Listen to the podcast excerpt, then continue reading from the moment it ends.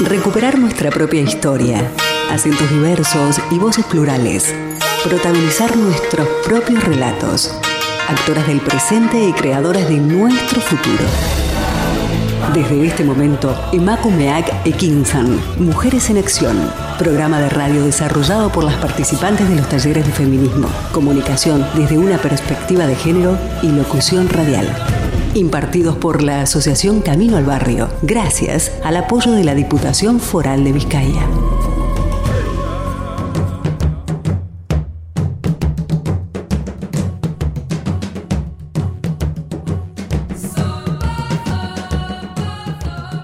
Hola gente, bienvenidas al espacio Pedal Urbano. Hoy, miércoles de 16 a 17 horas, les estaremos acompañando desde los estudios de Candela Radio. A los mandos técnicos, Miguel Ángel Puentes. Al micrófono, Carla Peirano Figueroa. Los contenidos de este pedal urbano son una realización de quien les habla. Estamos encantadas de saber de ti Puedes saludarnos desde cualquier lugar del mundo. Contacta con nosotras a través del email candelaradiofm.gmail.com al teléfono más 34 944 213 276 y nuestra web siempre disponible para contacto o escuchar retransmisiones de los programas en www.candelaradio.fm. Soy Carla Peirano, chilena de nacimiento, euskalduna de adopción. Durante la próxima hora realizaré este programa de Emakumeak Ekinchan, Mujeres en Acción. Proponemos el asalto a la palabra, escuchar, plantear, debatir. Hoy, en Emakumeak Ekinchan, Mujeres en Acción, abordaremos los siguientes temas. Hoy tenemos especial Revolution Fashion Week. Entre el 21 y el 27 de abril se celebra en Euskadi, junto a todo el mundo, la Revolution Fashion Week. Una semana especial donde se busca destacar el compromiso humano por una moda ética. Estos valores pueden también trasladarse a otro tipo de productos que consumimos, a casi todos en realidad. Lo importante es ir poco a poco desarrollando un ojo ético que nos ayude a consumir menos y mejor. Es por eso que el programa hoy es mixto. Trata sobre dos temas, las bicicletas y la moda. Vamos allá. No quisiera dejar de explicar de dónde nace la Revolution Fashion Week. ¿Recuerdan el edificio Rana Plaza en Bangladesh? Ese edificio que colapsó y se cayó donde perdieron la vida 1.134 personas. Esta semana se trata de no olvidar y aprender de los errores. Cada prenda, cada objeto que utilizamos pasa por manos humanas para ser fabricada. Por eso que cuando compramos barato, debemos recordar que esa rebaja de algún lado se está cobrando y muchas veces va en el deterioro de la calidad de vida de otras personas. En la primera parte de este pedal urbano entrevistaremos a Leire Rodríguez, directora de marketing de la marca de bicicletas Ayalco. Leire comienza las andadas en la comunicación muy joven cuando materializa en la carrera de publicidad y relaciones públicas las habilidades comunicativas que posee. Una de sus formas de expresión personal es su trabajo, al que se dedica con gran pasión, ya que ella percibe el trabajo como una proyección de su ser personal.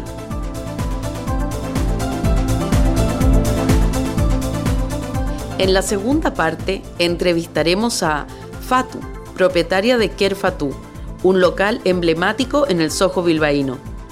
Fatu funda su empresa porque tenía un talento y un deseo. El talento natural para trabajar con el textil y el deseo de un empleo estable que le permitiera conciliar su vida familiar con el trabajo. Fue capaz de percibir lo que Bilbao necesitaba, un espacio que pudieran encontrar productos conectados con África y producidos en Bilbao. Vamos ahora con el tema musical Hindi Blues de Kevin Johansen, una canción que nos va a deleitar el corazón.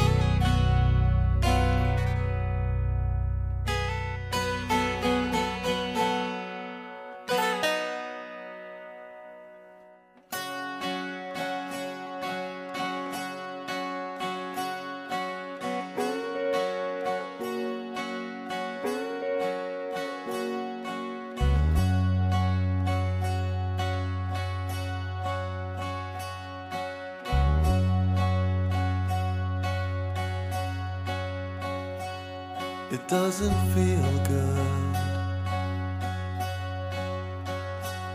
It doesn't hurt. I can't explain it without words. You're like a sunrise. Like a sun.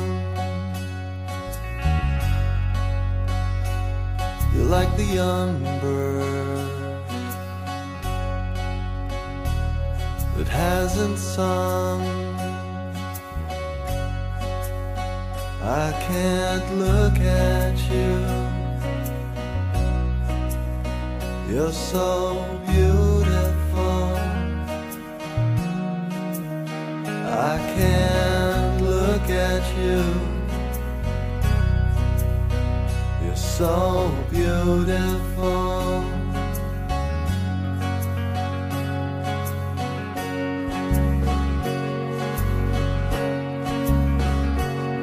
I can't explain it without words. It doesn't feel doesn't hurt. You're like a young bird that hasn't sung like a sunrise, like a sun. I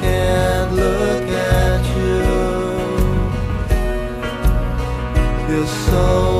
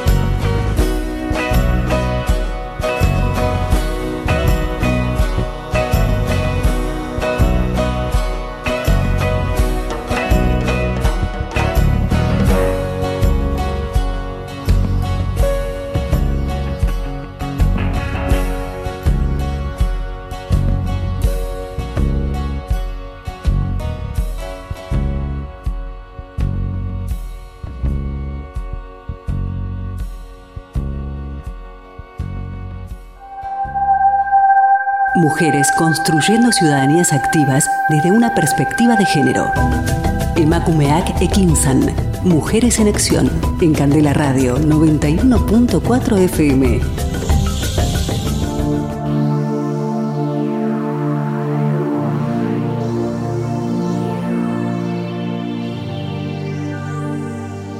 Vamos a entrevistar en el espacio pedal urbano a Leire Rodríguez, directora de marketing de Ayalco, marca Euskalduna de bicicletas. Bicicletas hechas de madera aquí en País Vasco, fabricadas con mimo y con cariño. Ahora vamos a mirar un poco hacia atrás. Corre el 1860-1865. Las fábricas de armas estaban en alto funcionamiento, pero el fin de la guerra de Cuba y Filipinas, además de otras cuestiones, marcan el declive de una industria pronta a cambiar. Las técnicas de, de fabricación se revolucionan debido a los avances tecnológicos y aparecen nuevos sistemas de percusión. La aparición de la pólvora sin humo permitió el desarrollo de mecanismos semiautomáticos y automáticos que revolucionaron la armería. Y así, las armas de repetición se generalizaron tras la invención del revólver. Afortunadamente, hubo una menor demanda, lo que revirtió en un rápido y urgente cambio en la industria armamentista. Irrumpía la bicicleta en el mundo. Las personas comenzaban a tener un medio de transporte y eso generaba autonomía y posibilidades de movimientos insospechados hasta ese momento.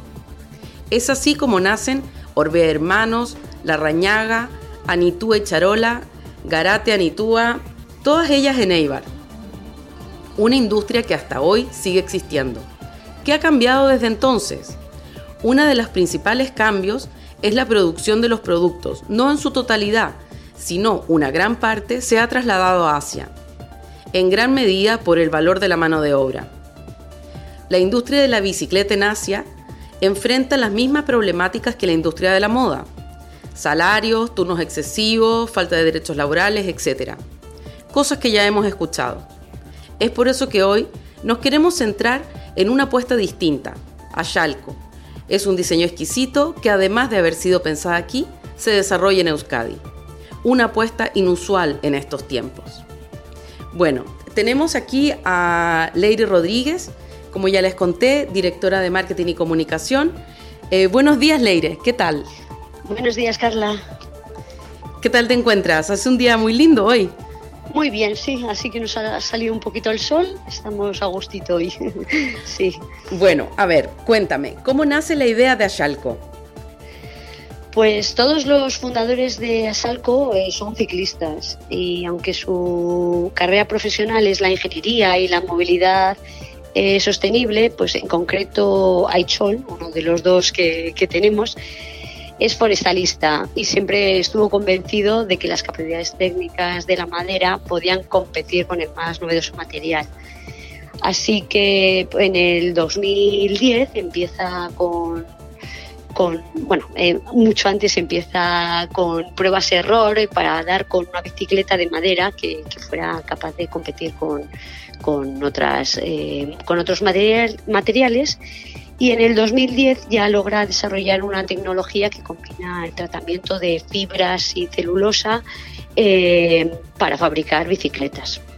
Y desde entonces pues hemos ido mejorando el producto final y ya en el 2017 nos lanzamos al mercado. Eh, dijiste que es polieramista. Forestalista. Forestalista. ¿Qué sería eso? Eh, es una ingeniería especializada en, la madera, en los bosques, en la generación y mantenimiento de bosques y tratamientos de madera. Ah, qué interesante. Sí. bueno, luego te quería preguntar, ¿por qué eligieron Euskadi para situar la fábrica? Eh, sobre todo porque somos de aquí, ¿no? Eh, somos una empresa de aquí, todos somos del País Vasco y tenemos muy presente nuestra identidad y nuestra tierra. Además de nuestro producto está íntimamente ligado con, la tradición, ¿no? lo que es la bicicleta y la industria. Eh, pero además también mm, porque queremos que nuestro territorio sea mejor, ¿no? Y para ello es imprescindible crear riqueza, ya sea a través de impuestos y, de trabajos dignos y cualificados. Y además de ello, eh, creemos 100% en los productos locales. Eh, la, madera de nuestras bicicletas es Saya Navarro y el lino es el lino vasco-francés. ¿Han pensado alguna vez en trasladar la fábrica a China? Eh, no, eh, vamos, y además no creo que lo hagamos eh, jamás. ¿no? Lo primero que hicimos nosotros fue crear nuestro pabellón en mitad del bosque. Y ya te digo yo que, que es un lugar muy idílico como para encontrar otro parecido. Pero es que además la madera para nosotros simboliza los valores que queremos defender, ¿no? la sostenibilidad, la economía circular. Eh, la preocupación por el planeta, eh, una economía y una manera de fabricar que no está orientada al lucro inmediato. Eh, creemos además que es necesario concienciar a la sociedad de, la importancia de producir y consumir producto local, más allá del beneficio económico. por ejemplo, el transporte es, el cuarto sector más contaminante es el, responsable de más de la cuarta parte de las emisiones. Eh, y además, no sé, quizás deberíamos añadir al precio del producto que, fabrica, que se fabrica en China, eh, que mm, es más barato, como has dicho antes, por las malas condiciones laborales y, los bajos salarios, además de los bajos costes fiscales y, y las pocas regulaciones medioambientales que se les exigen. Eh, quizás a ese producto, no sé, eh, habría que añadirle toda esa contaminación que produce el hacer que, llegue hasta nuestro hogar. Qué interesante. Em, estuve, estuve buscando en, internet eh, sobre las bicicletas de madera y quise traer una pregunta que, que sale em, bastante. ¿Es seguro un cuadro de madera? Absolutamente. Eh, todos nuestros cuadros eh, cumplen los estándares y las regulaciones del mercado, ¿no? Pero además son, son auténticas obras de ingeniería a la altura de, las mejores tecnologías de competición. Eh, la resistencia de, la compresión de la madera no, es, similar a la del hormigón y el, hormigón armado y el acero, pero por no entrar en detalles, eh, solo hace falta pensar en el peso que soporta el tronco de un árbol o la viga de un edificio, ¿no? Eh, es mucho más fácil romper un cuadro de fibra de carbono que, uno de madera.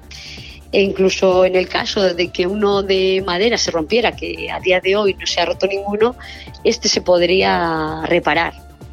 ¿no? Pero es que es más, eh, damos una garantía de 10 años que, que hemos puesto 10 años, mm, pero podría ser de por vida, porque un edificio de madera aguanta toda la vida y, una bicicleta de madera va a aguantar toda la vida. Fantástico. Bueno, y para terminar, si tuvieras que elegir un aspecto de Ayalco a destacar, ¿cuál sería? Pues aparte de la estética y la ligereza, que es algo obvio que se puede comprobar simplemente con verla, con tocarla, eh, me quedaría con la rigidez y el confort, ¿no? con la calidad de rodada que produce. Eh, por eso para nosotros es súper importante que se prueben nuestras bicicletas y así que el ciclista pueda descubrir la sensación de bienestar y, el silencio que producen, porque nuestros cuadros no suenan. A, diferencia de otros cuadros de acero o de fibra, de carbono, eh, los cuadros de, madera, de asalco, no hacen ruidos. Interesante. Bueno, muchas gracias Leire por estar esta, esta tarde con nosotros. Te agradezco mucho la, entrevista. Y, nada, estamos en contacto. Yo tengo la suerte de haber probado vuestra bicicleta y puedo decir que todo lo que, lo que nos ha dicho Leire es cierto. Así que bueno, muchas gracias por este trabajo tan bien hecho. Gracias a vosotros. Un saludo. Bueno, después de esta entrevista los animo profundamente a que eh, busquen a Shalco en las redes sociales o en su propia web, que realmente es un proyecto maravilloso.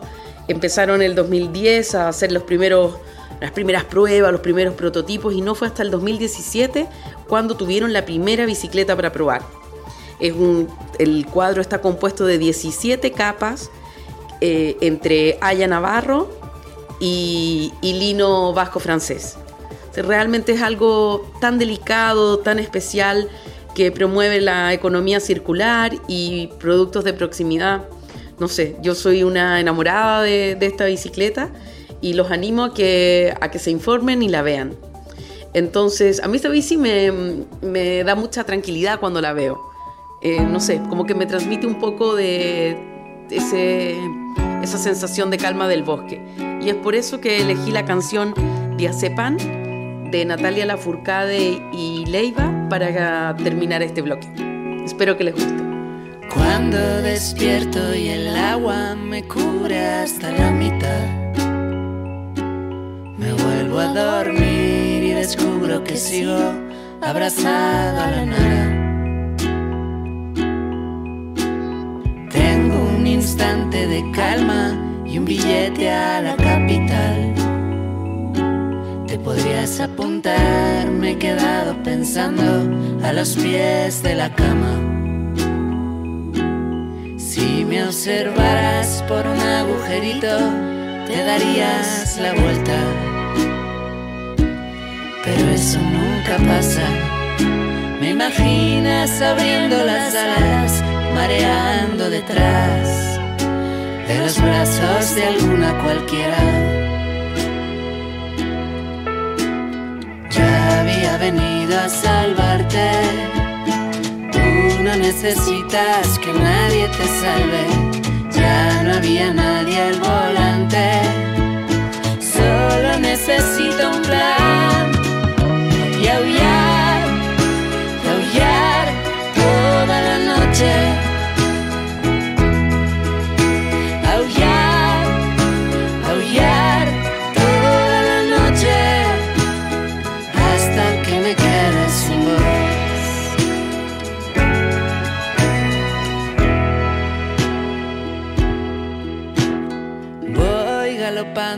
Dentro a toda velocidad.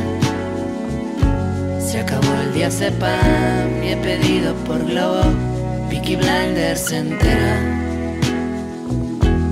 Si me miraras por un agujerito, morirías de pena. Pero eso nunca pasa. Me imaginas abriendo las alas, mareando detrás de los brazos de alguna cualquiera. Yo había venido a salvarte. Tú no necesitas que nadie te salve. Ya no había nadie al volante. Solo necesito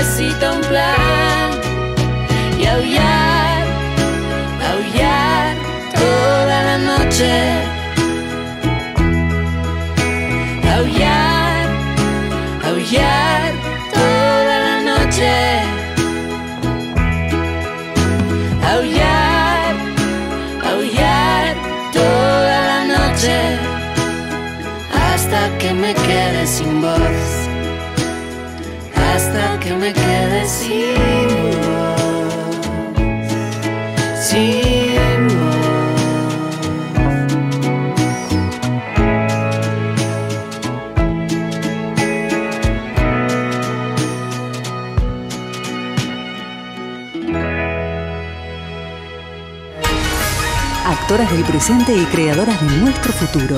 Estás escuchando Emakumeak Ekinsan, Mujeres en Acción.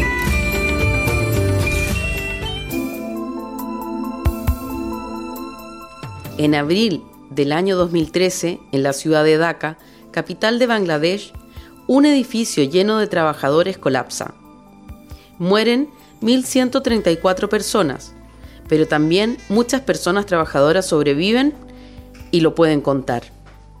El movimiento antiglobalización llevaba ya tiempo alertando sobre los problemas de la producción textil en Asia.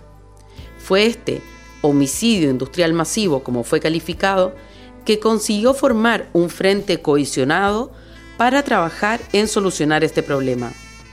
El de producir prendas baratas para Occidente a costa de la calidad de vida y condiciones laborales de las personas en Oriente. Los problemas se repiten en India, China, Bangladesh, Vietnam, etc. Los problemas existen, pero a veces es importante, diría muy importante, ver también lo positivo que en qué se está trabajando para solucionar estas cuestiones. Las dos industrias más contaminantes del mundo son la logística y transporte y la moda.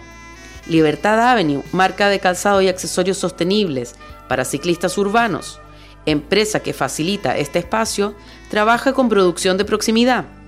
Por dos motivos. Uno, productos que utilizan la menor cantidad de transporte para ser fabricados. En segundo lugar, para asegurar las mejores condiciones de las personas que fabrican. Y tercero, mantener el talento cerca. Hoy entrevistamos a una persona que está trabajando en el tema del textil de proximidad aquí en la villa de Bilbao. Fatu es reconocida por su tienda ubicada en el barrio de San Francisco, un barrio muy alegre, muy conocido y históricamente muy bohemio. Fatu el año pasado recibió el reconocimiento a la empresaria inmigrante del año, un reconocimiento entregado por la Asociación de Empresarias Migradas y Emprendedoras de Vizcaya. Eh, hoy tenemos aquí a Fatu que nos va a contestar algunas preguntas. Hola Fatu, buenos días. Hola, buenos días. Bueno, eh, la primera pregunta es para que nuestros oyentes sepan eh, un poco quién eres tú. ¿Hace cuánto tiempo te dedicas al diseño? yo soy Fatu, Fatu Bien, soy de Senegal, llevo 11 años aquí en Bilbao y estoy con, eh, llevo desde el 2019 trabajando en, en la tienda y haciendo diseños. ¿Qué tipo de prendas haces? Yo hago eh, ropa con tela africana y hago ropa eh, que se puede llevar para una boda, ocasiones como especiales o, también ropa para el día a día. Hago también accesorios para, para, para un poco dar un toque de color al, al vestir, porque muchísima gente le cuesta llevar la ropa colorida, pues hacemos también accesorios para que la gente que les cuesta llevar lo que es la ropa de tela como colorido, pues llevase algo en la cabeza o lo que sea como para dar un toque de color. he podido ver en tu Instagram, Kerfatu, donde mm, he visto que también realizas talleres, talleres de, mm, eh, de turbantes africanos. Sí, hacemos talleres de turbantes, hacemos también eh, talleres de lenguaje de las telas africanas, porque las telas tienen un lenguaje escondido que realmente yo también estoy en el aprendizaje y me gusta como compartirlo con la gente.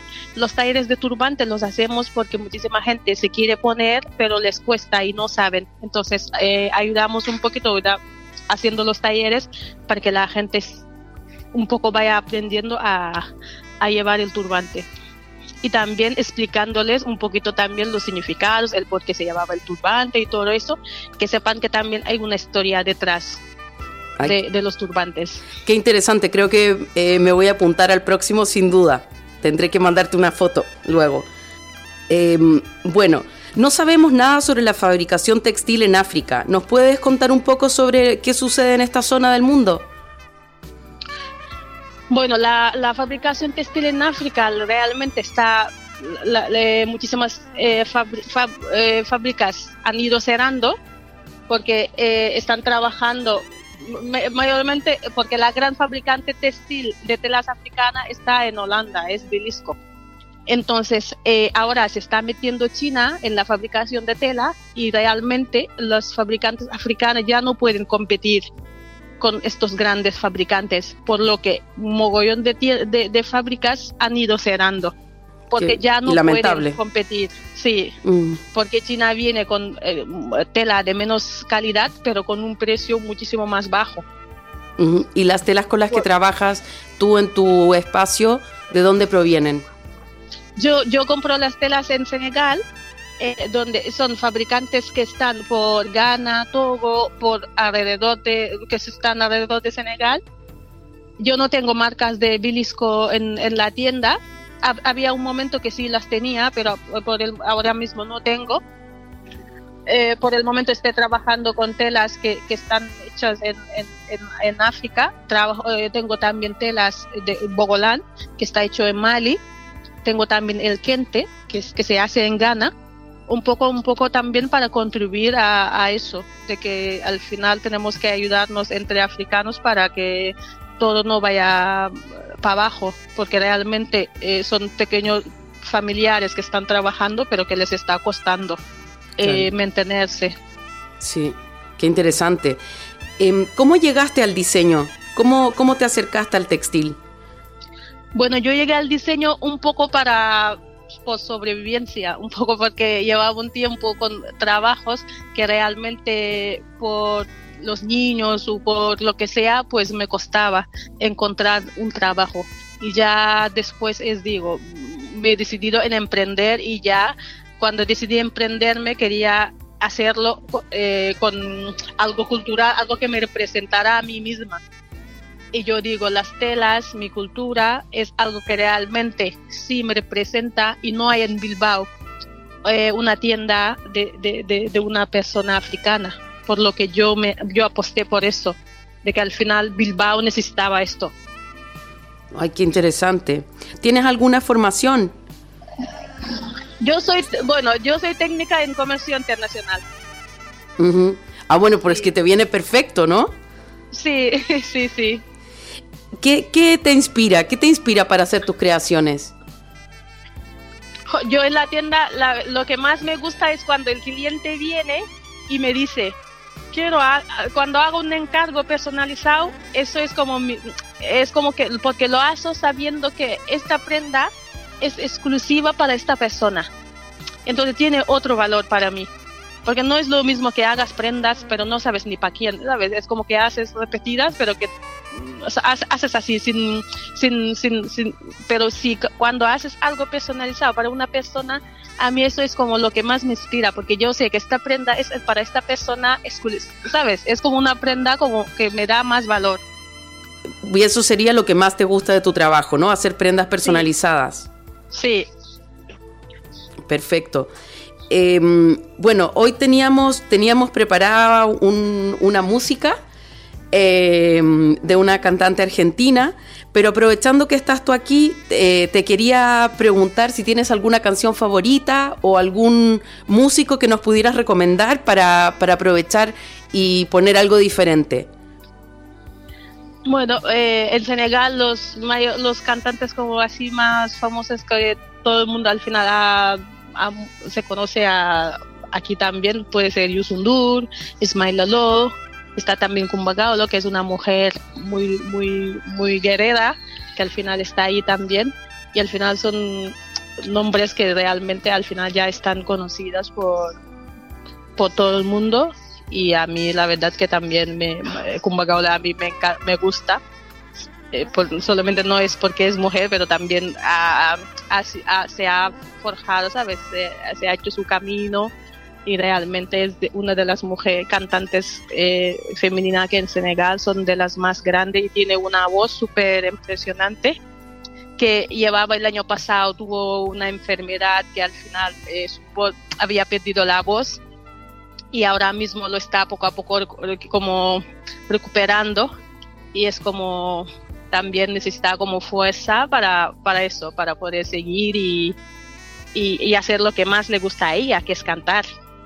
¿Y cuál es la canción favorita de ella? La que más te gusta a ti. Oh, es que de ella me, encanta toda. La verdad es que de ella, porque al final tiene una voz, es que pones Kumbagalo, todas sus canciones, es que tú escuchas la voz y, hay uno que, que es Jigen, que es como la mujer, canta a la mujer y eso es como uh, cantar a las mujeres fuerte, a las madres, a las hermanas, a, todas las mujeres. Y realmente es una canción que está en Wolof, pero si tú lo podías escuchar, es que, ¿sabes? Como que da un empujón a todas estas mujeres que al final son luchadores y que son eh, los pilares en, en, las casas. Y la verdad es una canción que inspira a todas las mujeres a, levantarnos, a luchar y a hacer nuestro camino. Bueno, pues no podía ser mejor eh, esta introducción para, conocer a Coumba Cualo. Gaulo. Gaulo, disculpa. A, a Columba Gualo. Gualo. Y Cumba Gaulo. Cumba Gualo. Cumba Gaulo Cumba Gaulo. te lo pongo, te lo escribo. Sí, eh, no podía ser mejor esta introducción, sobre todo eh, hoy que estamos aquí en Emakume Akekinchan eh, para, para hablar sobre las mujeres en acción. Muchas gracias Fatu, te agradecemos muchísimo todo lo que nos has contado porque realmente es muy interesante y nos haría falta un programa completo para, para poder enterarnos un poco más de lo que, de lo que pasa en África. Sí, gracias a ti por la invitación y, y hasta la próxima. Hasta la próxima. mucho gusto. Mucho gusto. Gracias. Adiós.